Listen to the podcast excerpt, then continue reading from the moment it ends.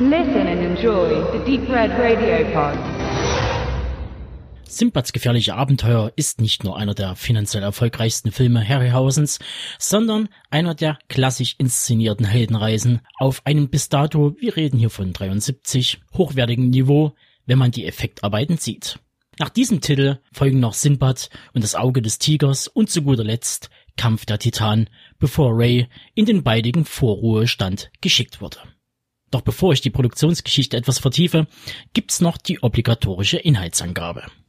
Auf einer Fahrt fallen dem tollkühnen Captain Sinbad, gespielt von John Philip Law, einige kennen ihn als Pyrga, den blinden und reinen Engel aus Barbarella, und seiner Crew ein mysteriöser Homunculus in die Hände, der ein wertvolles, goldenes Schmuckstück mit sich führt. Es stellt sich heraus, dass dieser Homunculus einem Magier der dunklen Künste namens Cora gehört. Hier zu sehen Tom Baker, der unter anderem von 74 bis 81 den legendären vierten Doktor mimte der nun die Verfolgung Sindbads aufnimmt, um sein Eigentum zurückzufordern. Unterdessen macht sich Sindbad auf den Weg, das Rätsel um eine seltsame goldene Karte zu lösen. Auf der Reise quer über die Ozeane treffen die Seefahrer auf allerlei gefährliche Kreaturen und müssen sich verschiedensten Gefahren, aber auch Versuchungen gegenübersehen. Zu diesen gehört auch ein Sklavenmädchen, hier ganz bezaubernd Caroline Monroe, das zur Crew stößt und eine mysteriöse Tätowierung in Form eines Auges am Körper trägt.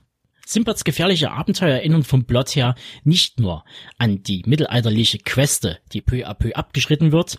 Im Kern hat man sich inszenatorisch an den britischen Serien der damaligen Zeit gehalten. Das kommt nicht von ungefähr, ist doch Brian Clemens für das Drehbuch verantwortlich gewesen. Dieser hatte bereits mit der britischen Agentenserie The Avengers, zu Deutsch mit Schirmscham und Melone, Abenteuer im Episodenformat geliefert.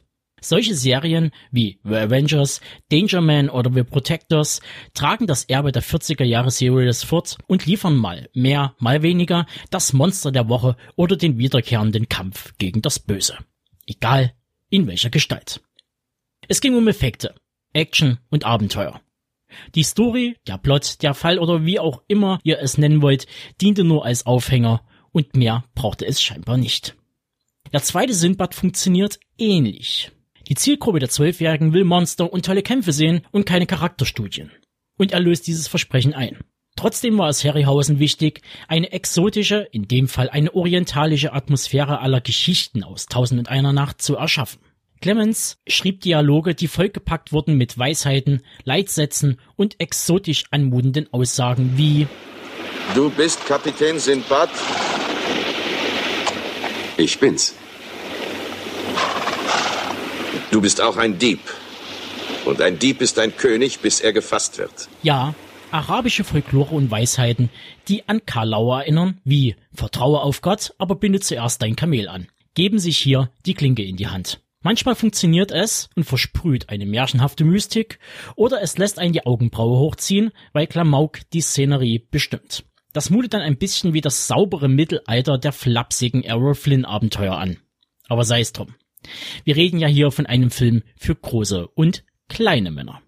Das wird spätestens klar, wenn man die nun kommende Szene etwas nüchterner betrachtet. Während also Sindbad umhersegelt, sucht er mit Beginn des zweiten Drittels seine Kajüte auf und trifft auf Margiana.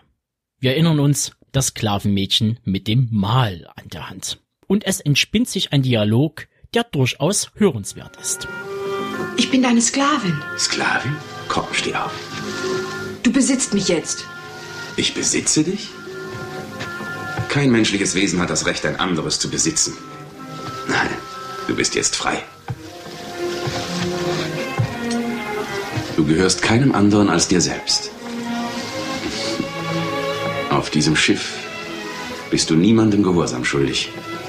Hast du das verstanden?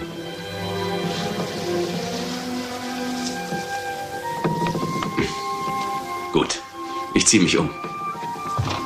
Mach mir was zu trinken.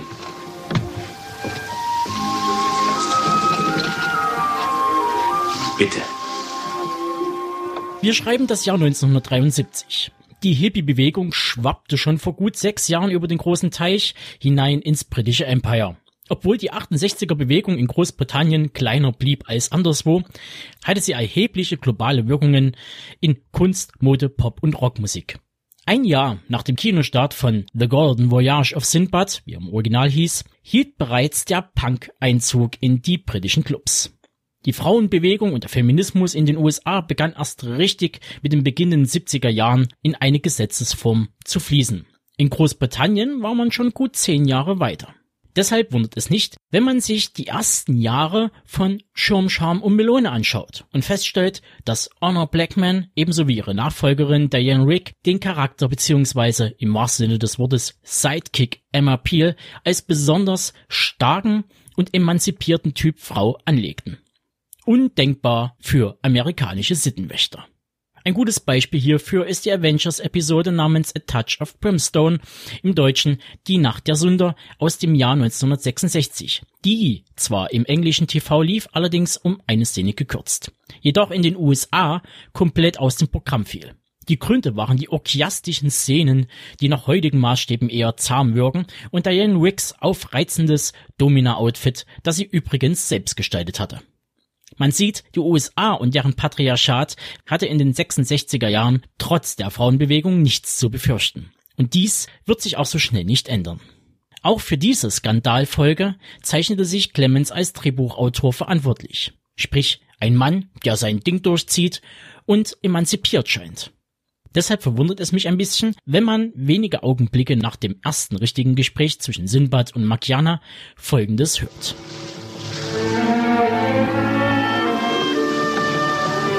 Die Kabine war noch nie so sauber. Du hast alle Tugenden einer Frau. Vielleicht ist es dem Frauenbild in Übersee geschulden, dass man solch eine Tugendhaftigkeit propagiert, aber für die damalige Zeit in England ist es schon ganz schön altbacken. Ich weiß, das klingt ein bisschen nach Nitpicking, aber es fiel mir halt auf und sollte nicht ungesagt bleiben. Aber auch Positives sollte Erwähnung finden. Nebst der Effekte und Harryhausens monströsen Kindern, auf die ich gleich zu sprechen komme, gibt es weitere Details in Sindbad zu entdecken. Zum Beispiel die herausragende Filmmusik aus der Feder von Miklos Roscha, die ebenso wie seine Vertonung vom Dieb von Bagdad aus den 40ern nichts an ihrer Faszination verloren hat. Sie erinnert trotz des limitierten Umfangs des Orchesters an Bernard Herrmann und die goldene Ära des Kinos. Erwähnenswert ist auch Miklos Gespür für Melodiebögen verschiedenster Epochen und Kulturen. Ähnlich eindrucksvoll, wie er es auch schon in der absolut sehenswerten El Cid-Verfilmung von Anthony Mann aus dem Jahr 61 tat.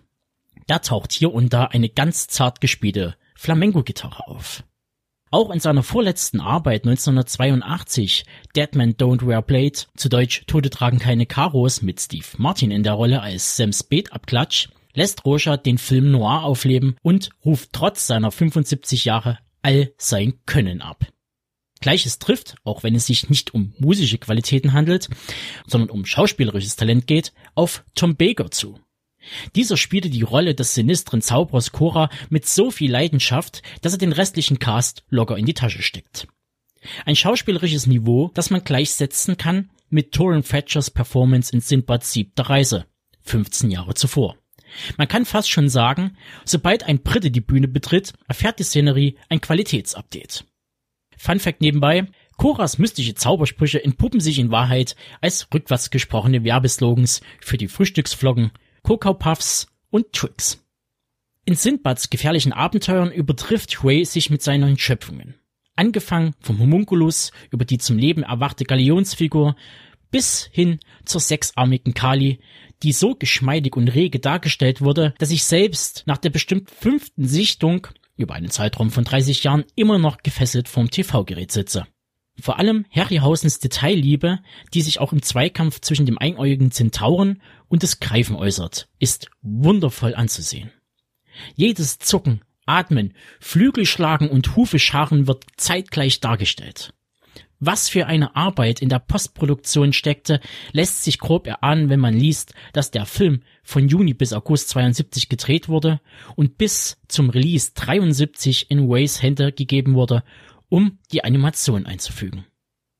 Nun, was spricht unterm Schnitt für Sinbads gefährliche Abenteuer? Der Film bietet alles, was ein Abenteuer braucht. Mystische Fabelwesen, tolle Kostüme und Kulissen, charismatische Schauspieler und ein umwerfender Soundtrack. Da fällt die recht dünne und angestaubte Story und die manchmal chemischen Dialoge nicht so ins Gewicht, wie meine Kritik vermuten ließ. Es ist ein Kind seiner Zeit, das trotz der feministischen Bewegung und gesellschaftlichen Umbrüche in den 68er Jahren vor allem für ein junges Publikum konzipiert wurde, ohne große progressive Ideen zu streuen. Da ging sicher mehr, aber das sei dem Film verziehen. Doch nun muss ich noch einmal auf die technischen Aspekte der Blu-ray aus dem Hause Explosive Media bzw. Koch Media eingehen. Diese werben auf der Website mit dem Hinweis zum ersten Mal auf Blu-ray in Deutschland von einem brandneuen 4K Master. Dies kann ich so nicht nachvollziehen. Die 2K-Restaurierung vom britischen Nebel Powerhouse Films aus dem Jahr 2017 sieht um Längen besser, frischer und natürlicher aus als das sogenannte 4K Master, was bei der Erstsichtung eher parallel zum Sony HD Release von 2013 aufweist. Sicherlich, Sinbads gefährliche Abenteuer sieht besser aus als der kümmerliche Release von der siebten Reise, aber das entschuldigt leider nicht das Bewerben mit derlei Aussagen. Ach ja, ich kann mittlerweile verkünden, dass Powerhouse Films für September einen Re-Release der Sinbad-Trilogie angekündigt hat. Wer also keine Probleme mit einer englischen Sprachfassung hat, der kann jetzt die Filme vorbestellen.